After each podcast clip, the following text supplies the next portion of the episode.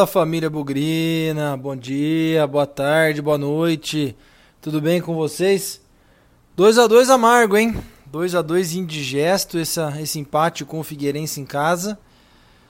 Guarani, aliás, lembrou muito aquele jogo lá no primeiro turno em que a gente fez 2 a 0 e cedeu empate. Nesse aqui a gente teve a frente do placar duas vezes, né? 1 a 0 com o Renanzinho, depois 2 a 1 com o Renanzinho de novo e sofreu o empate da mesma maneira. Muita gente chateada, muita gente frustrada, eu inclusive, eu tô decepcionado, tô desapontado, mas eu não joguei a toalha. Acho que a briga continua, a luta continua, ficou mais difícil, claro que ficou.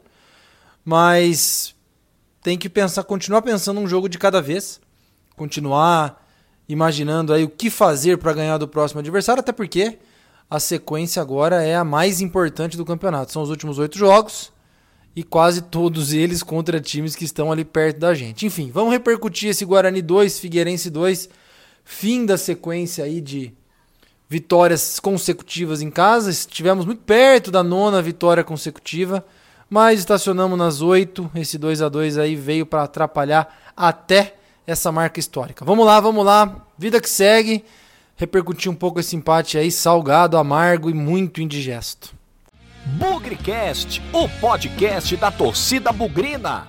Nós, o Bugricast, vamos estar sempre aqui. Já percebemos um movimento muito frustrado das redes sociais, gente jogando a toalha. Tem campeonato ainda, gente. Tem muita coisa para acontecer. Então, aproveita aí para deixar o seu like nesse programa. E se você estiver acompanhando pelo YouTube, se inscrever também para receber as notificações do YouTube também. Se você não nos acompanha nas redes sociais, a gente está no arroba Bugricast no Facebook, no Instagram e no Twitter também. Quarta-feira teremos aí mais uma vez, entraremos ao vivo depois do jogo contra o Sampaio Correia, aproveitando aí a nossa data da mesa redonda. Esperamos que a gente entre ao vivo também, da mesma forma como entramos depois do Confiança, com uma vitória. Mas agora é hora de falar do jogo contra o Figueirense, esse empate de 2 a 2 Muita gente chateada, eu entendo, eu também estou, mas amanhã é um outro dia e quem sabe as coisas começam a tomar um rumo ainda melhor nessa reta final de Série B. Vamos lá!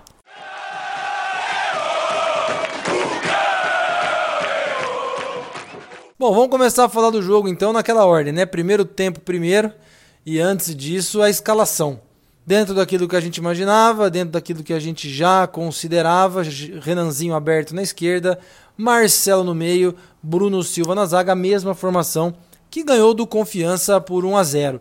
E aí os primeiros minutos do Guarani, mais uma vez, né, um pouco de correria, um pouco de chutão, Figueirense querendo ameaçar com atacantes nas nossas costas ali, principalmente do Bidu e do Cristóvão, mas nem deu tempo, né, até da gente ser muito surpreendido não.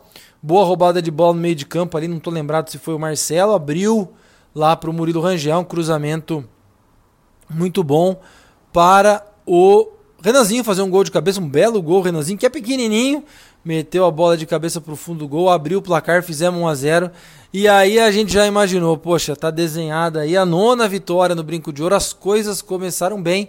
Eu até insisti, né, que o Guarani tinha que abrir o placar logo, abrir o placar e não correr atrás do empate, que isso faria muita diferença.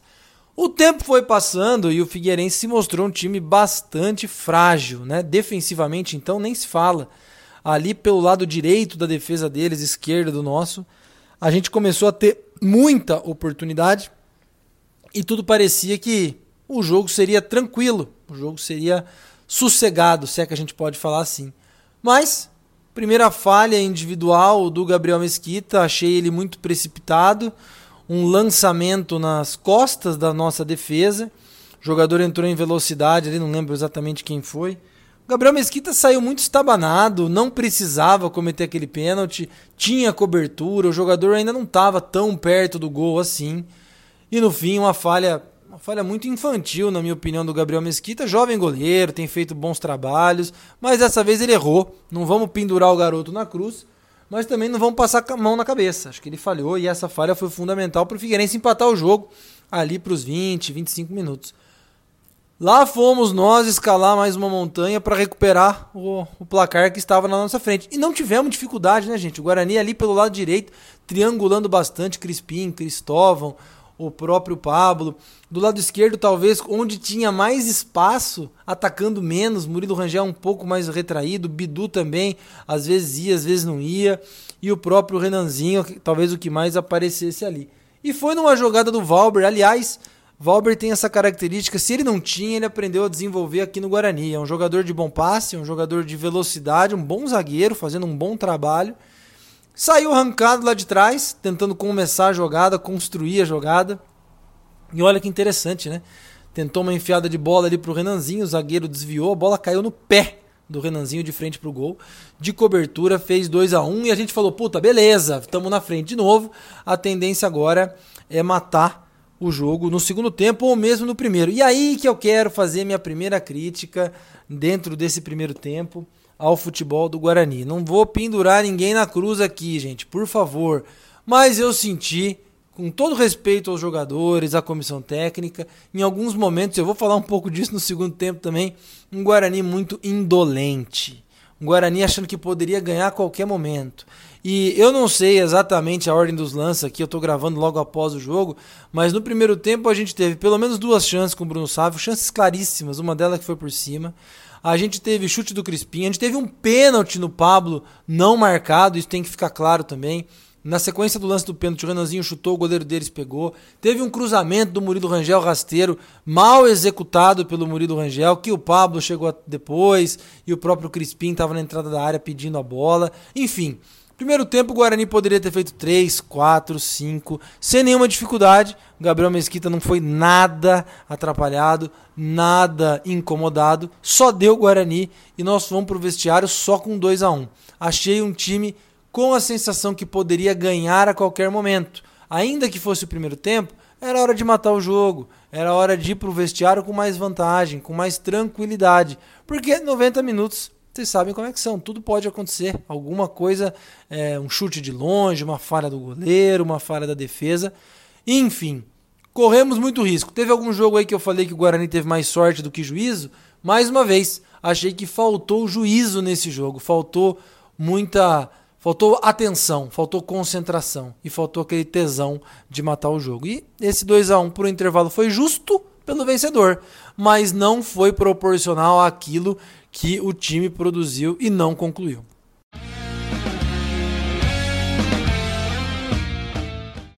No segundo tempo, eu tomei um susto, eu acho que todo mundo tomou, né? Tava assistindo o jogo com meu pai e ali já estava sinalizada a substituição do Murilo Rangel pelo Rickson. Questionem ou não o Rickson, questionem ou não o Murilo Rangel, essa é uma substituição que tem sido feita recorrentemente pelo Felipe Conceição. Então, eu sei que tem críticas aí de sendo direcionadas ao Rickson, mas é dessa forma que o Felipe Conceição trabalha. Pelo menos até agora, não podemos esperar nada muito diferente disso. O que foi muito diferente, na minha opinião, e de novo, não vou culpar o garoto, não vou colocar ninguém na cruz, mas eu não esperava que quem entrasse ali no lugar do Bruno Sávio fosse o Matheus Souza, garoto, muito verde. Vejam o Renanzinho, não está preparado ainda é, e já está conseguindo fazer seus gols. Acho que, de novo, entendo a condição física dos jogadores, entendo a condição física também é, do a, a, sequência de jogos, né, a dificuldade aí já um jogo na quarta-feira, mas naquele momento o jogo não estava definido. Entendo que o Felipe Conceição possa ter dado moral para o Matheus Souza, quem sabe até matar o jogo e ele teve chance, mas não foi a substituição que eu faria e achei que o Guarani perdeu muita força. Já não tinha muita, né? Mas perdeu um pouco ali é, no setor ofensivo. Renanzinho já mostrando sinais de cansaço, o próprio Pablo também. E ali centralizado o Matheus Souza. Tudo bem, nada contra o garoto, pelo contrário. Mas eu teria colocado o Rafael Costa e que é uma substituição que ele fez algumas vezes. Ele nunca colocou o Matheus Souza de primeira. E acho que isso pode ter feito alguma diferença. Só que o segundo tempo foi quase a mesma coisa. O Guarani não teve aquelas chances claras e reais, mas eu senti que aquela indolência continuou. O time passando o pé em cima da bola, continuou as triangulações, continuou a tabela. Uma coisa que eu não gostei, o Guarani se desfez muito da bola. Chegava na frente do gol, já mandava uma pancada de fora da área e o goleiro defendia um risco talvez calculado pelo Figueirense. Eu até comentei com meu pai, eram 20 e poucos minutos, falei para ele: Eu não sei se isso é intencional, mas esse monte de chute de fora da área que o Guarani tá dando tá ajudando o Figueirense, porque é um time que tinha um zagueiro, zagueiro e um volante improvisado na zaga. Tinha muitos desfalques. Se chutar de longe, o risco de tomar gol talvez seja um pouco menor do que uma jogada trabalhada na área.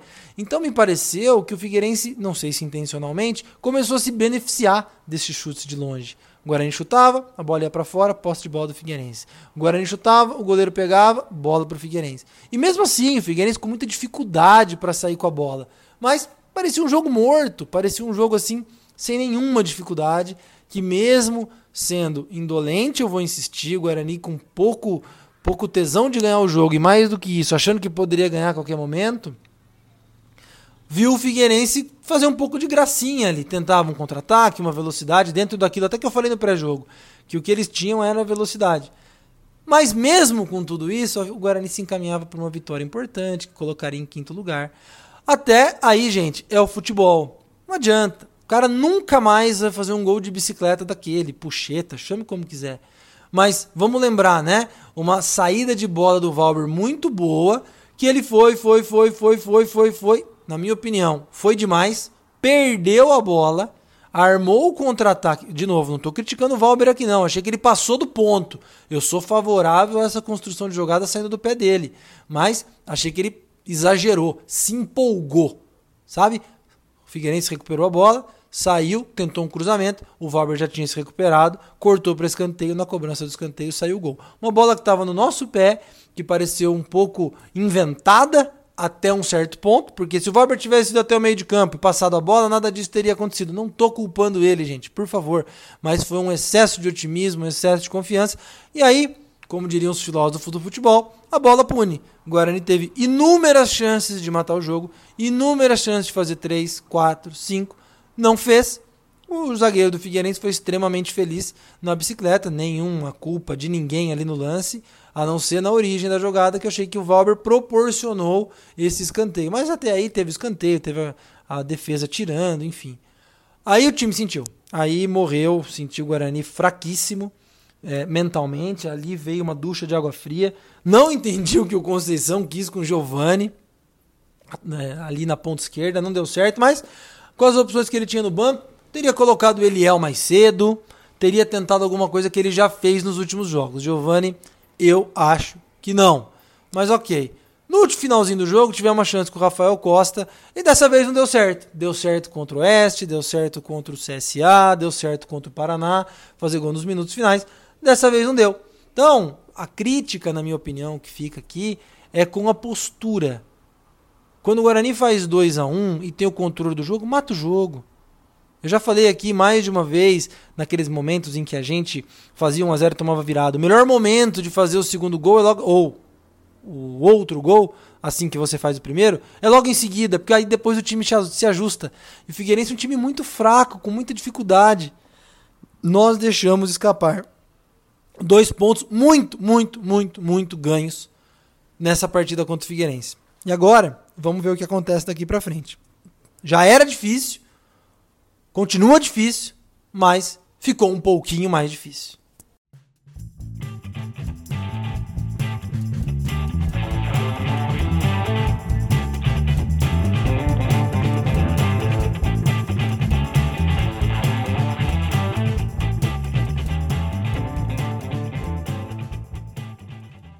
Vamos lá então para as notas do jogo, esse 2 a 2 amargo, indigesto. Para muita gente tirou o Guarani da briga, eu ainda acho que não, só ficou mais difícil. Todo mundo começa com a nota 6, é, e o desempenho de cada um vai dizer se o jogador merece mais ou menos do que isso. Começando pelo goleiro Gabriel Mesquita, vai ficar com a nota 5, Gabriel. Hoje você foi sim um dos responsáveis pelo Guarani não ter conquistado a vitória. Fez um pênalti extremamente infantil, no momento em que o jogo já estava controlado, ainda que fosse o primeiro tempo mas é, não precisava ter saído tão estabanadamente daquela forma que você saiu. Um lance longe do gol, com cobertura perto, então uma falha aí de perícia sua na hora de sair do gol. Goleiro jovem, não precisamos também colocar o garoto na cruz.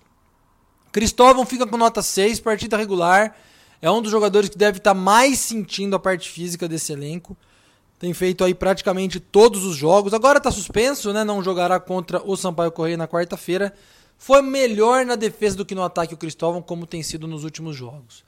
Na dupla de zaga, o Valber, para mim, ele estava muito perto de ser um dos melhores em campo, mas como eu disse, se empolgou no segundo no lance que originou o segundo gol do Figueirense, saiu com a bola como fez no primeiro gol, belo passe, no, no segundo gol do Renanzinho, belo passe para fazer assistência e saiu o gol, mas passou demais da bola, né? E aí perdeu a posse de bola, passou da jogada, voltou, concedeu um escanteio e nesse escanteio acabou saindo o gol do Figueirense. Vai ficar com a nota 6,5 o Valber.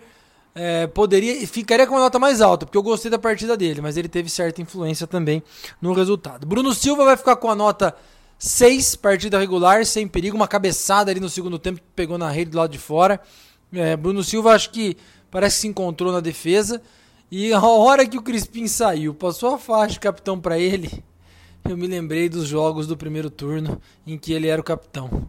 Coincidência ou não, nós acabamos sofrendo um empate. Nada contra, nada, nenhuma culpa, mas alguma responsabilidade, nota 6 para ele. Lateral esquerda, Bidu também, partida regular. Olha, Bidu, não sei se foi ordem para você, cara, mas no segundo tempo você poderia ter se consagrado. No primeiro tempo você poderia ter se consagrado. Tinha muito espaço para você jogar, muita oportunidade de tabela de triangulação. Não sei se pediram para você ficar ou se você não quis ir, mas você poderia ter se consagrado nessa partida, vai ficar com a nota 6 também. No meio-campo, bola murcha, Marcelo, de novo, muito erro de passe. Às vezes vai bem no desarme, às vezes cria contra-ataque pro, pro time adversário. Olha, realmente, é, esse é um dos exemplos de um elenco limitado que nós temos. Ter a alternativa para um passe de saída com o Marcelo, olha, complicado. Crispim, olha, muita gente gostou do Crispim, eu gostei também mas eu achei ele que sentiu a parte física, tanto é que saiu. Mas em alguns momentos me pareceu displicente. E quando eu falo naquela questão de parecer um pouco achando que ganharia o jogo de qualquer momento, a qualquer momento, de qualquer jeito, eu acho que o Crispim se encaixa nisso. Nota 6,5 para ele. Murilo Rangel jogou os primeiros 45 minutos somente. Jogou bem. É, uma assistência no primeiro gol do Renanzinho. Mais um jogo que ele sai no intervalo. Vamos acompanhar. Ele já teve um problema de lesão lá no jogo contra o Oeste. Um cara importante, hein? Meia esquerda. Nós não temos isso no elenco. É, nota 6,5 para o Murilo Rangel também. Para o ataque, Pablo. Melhor primeiro tempo do que o segundo. Parece que cansou de novo. Fica aí com uma nota 6,5 também. No comando de ataque, Bruno Sávio, como perde gol em Bruno Sávio? Nossa, os jogadores já tá reclamando do C, hein, cara. Tudo bem, você faz o pivô, ajuda, tem dinamismo, mas pô, teve um contra-ataque que você tomou decisão errada, teve dentro da área ali um chute seu que foi por cima, pô, não pode perder essas chances. Você foi um dos caras que teve as oportunidades de matar o jogo, cara, e não matou. Nota 5 para você. E depois no ataque, fechando o Renanzinho, bola cheia, lógico, né? O cara que faz dois gols e poderia ter deixado, deixou, né? Matheus Souza na cara do gol para fazer o terceiro gol no segundo tempo. Matheus infelizmente perdeu a jogada, mas foi foi muito bem, nota 8 para o Renanzinho. Eu acompanho esse garoto desde os jogos lá em Morungaba, fico muito feliz de ver o desenvolvimento dele, porque quando ele enfrentava adversários com a mesma idade, ou às vezes até um pouco mais velhos, né, ele com 17, 18 anos, enfrentando jogadores de 20, ele ia muito bem. Sinal de potencial. Agora ele precisa devagarzinho ter oportunidade, construir e se desenvolver. A transição da base para o profissional não acontece do dia para noite. Dos demais que entraram em campo, aliás, eu não entendi é, a entrada do Matheus Souza, já falei sobre isso. Vai ficar com uma nota 5,5 garoto. Perdeu uma chance ali, méritos para o goleiro também, do, do Figueirense. Mas está muito verde.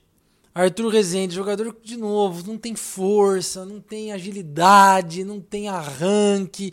Esse cara no meio de campo, para mim, é, o Guarani perde muita força. O único que vai ficar com nota, eu acho mais relevante aí, é o. Eu vou dar 5,5 para o Arthur Rezende também. É, e o, e o, e o Matheus Souza. Os outros jogaram muito pouco. O Giovanni, o, o próprio Rafael Costa também, também jogou muito pouco. Então não dá para não dá para fazer muito comentário a respeito da performance desses jogadores. O Felipe Conceição, na minha opinião, eu vou fazer um resgate aqui de uma conversa de um torcedor do Brasil de Pelotas. Ele colocou um comentário conosco logo após o jogo, nós perdemos lá de 3 a 1 E ele falou: Olha, acompanho o futebol do Guarani, acompanho o trabalho de vocês. E o Guarani tem feito um ótimo papel. Mas eu acho que o Felipe Conceição faz substituições erradas. Para um bugrino falar isso, com o time ganhando um monte de jogo como estava, poderia parecer uma coisa de louco. Mas ouvindo a opinião desse cara de fora, talvez coloque a gente para pensar. E a gente olha algumas substituições que não vou falar que estão erradas, mas foram esquisitas. Eu não consigo entender o Matheus Souza, de novo, nada contra o garoto, jogar os 45 minutos desse jogo contra o Figueirense. O Eliel, por exemplo, não ter sido utilizado na dobra pela esquerda, como ele já fez em tantos jogos. O Rickson, aliás, o Rickson ficou é, jogou 45 minutos também. Vai ficar com, com uma nota 5,5. O Rickson também, acho que algumas partidas ele entrou, entrou bem, às vezes não entrou tão bem. Mas acompanhar essas substituições aí do Felipe Conceição, viu? Hoje eu achei que ele mandou muito mal, vai ficar com a nota 5 também.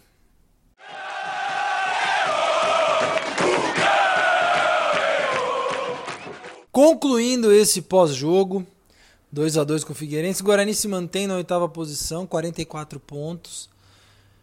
A 5 do G4. Poderia estar a 3. Tivesse vencido, não venceu. E não adianta a gente ficar chorando leite derramado. O Guarani perdeu sim uma grande oportunidade de ganhar o jogo. Poderia ter feito um placar mais elástico. E principalmente, não jogou com aquela aquele tesão que um time postulante ao acesso deveria jogar. 2009 nós fizemos um jogo com o Figueirense que foi nessa mesma toada. Foi 3 a 2 pro Guarani e o Guarani no brinco e o Guarani jogou com uma fome e uma vontade de vencer incrível. Senti falta disso hoje. E depois do jogo contra o Cruzeiro, lá no Mineirão, o Felipe Conceição falou: guardem o gostinho desse empate. Que a gente teve três vezes na frente e não ganhou. Dali em diante, o Guarani, que já vinha bem, arrancou. Então eu faço a mesma pedido, mesma solicitação aos jogadores, à comissão técnica. Guardem o gostinho desse empate, desses dois pontos perdidos em casa. Pode ser que eles façam muita falta, ou pode ser que eles sejam um belo de um alerta para o jogo já de quarta-feira contra o Sampaio Correia. E acho que o ponto mais importante desse alerta é a postura. Um time postulante ao G4, um time que vai brigar pelo acesso, como se diz é, nas entrevistas, ele precisa encarar todas as oportunidades. Se for para fazer dois, faz dois. Se for para fazer três, faz três. Se for para fazer sete, faz sete. Não dora a pílula. Não fica tentando equilibrar. Ah, tudo bem, daqui a pouco eu faço outro. Hoje eu fiquei com essa sensação. E Felipe Conceição também. Talvez ele tenha um pouco mais de informações físicas dos atletas e às vezes até justifiquem a saída. Vi, vi muita gente brava com a saída do Bruno Sávio, com a saída do Crispim. Eu não acho que ele substituiu o time porque achava que estava tudo ganho. Talvez tenha um componente físico aí. Mas é, os atletas também foram um pouquinho indolentes nesse jogo, na minha opinião. E de novo, não tenho aqui nenhum problema em falar isso. E mais do que isso, continua ao lado desses caras, continua apoiando esses caras. Nós temos oito jogos pela frente, 24 pontos em disputa. E a gente pode, com esses 24 pontos, chegar a 68. Nós vamos ganhar todos? Não, não vamos. 68 é suficiente? É. Talvez com 61, talvez com 62. E isso 62 significa ganhar 6 de 8. Dá? Não sei. Nós temos que jogar mais. Temos que nos, nos apoiar. Temos que correr mais. Tem que aproveitar as oportunidades. Então, eu continuo acreditando que a luta continua. Honestamente, vi muita gente já jogando a toalha, o acesso acabou. É, não vou ser aqui o idiota que quando chegar, ah, precisa ganhar 5 de 5. Não, aí começa a ficar muito difícil. Mas esse campeonato da Série B é tão maluco, gente. É um sobe e ganha tão é um, é um sobe e desce tão grande, é um ganha perde tão grande que o Guarani pode muito bem na quarta-feira lá em São Luís ganhar do Sampaio Correia e voltar para a briga. Então vamos apoiar, vamos acreditar, um jogo de cada vez, um tijolinho de cada vez. E quem sabe aí no final do ano, na verdade já em janeiro, a gente possa ter boas novidades. Vamos focar no nosso. Não vamos perder tempo fazendo conta do que os outros precisam fazer pra gente. Ainda tá na nossa mão. Temos muito confronto direto pela frente. O time já dá sinais de esgotamento físico, mas vambora. Agora é a reta final. E sem nunca esquecer que na vitória ou na derrota, hoje sempre Guarani. Avante, avante, meu bugre, que nós vibramos por ti. Na vitória ou na derrota, hoje sempre Guarani. É Guarani, é Guarani, é Guarani. Guarani. you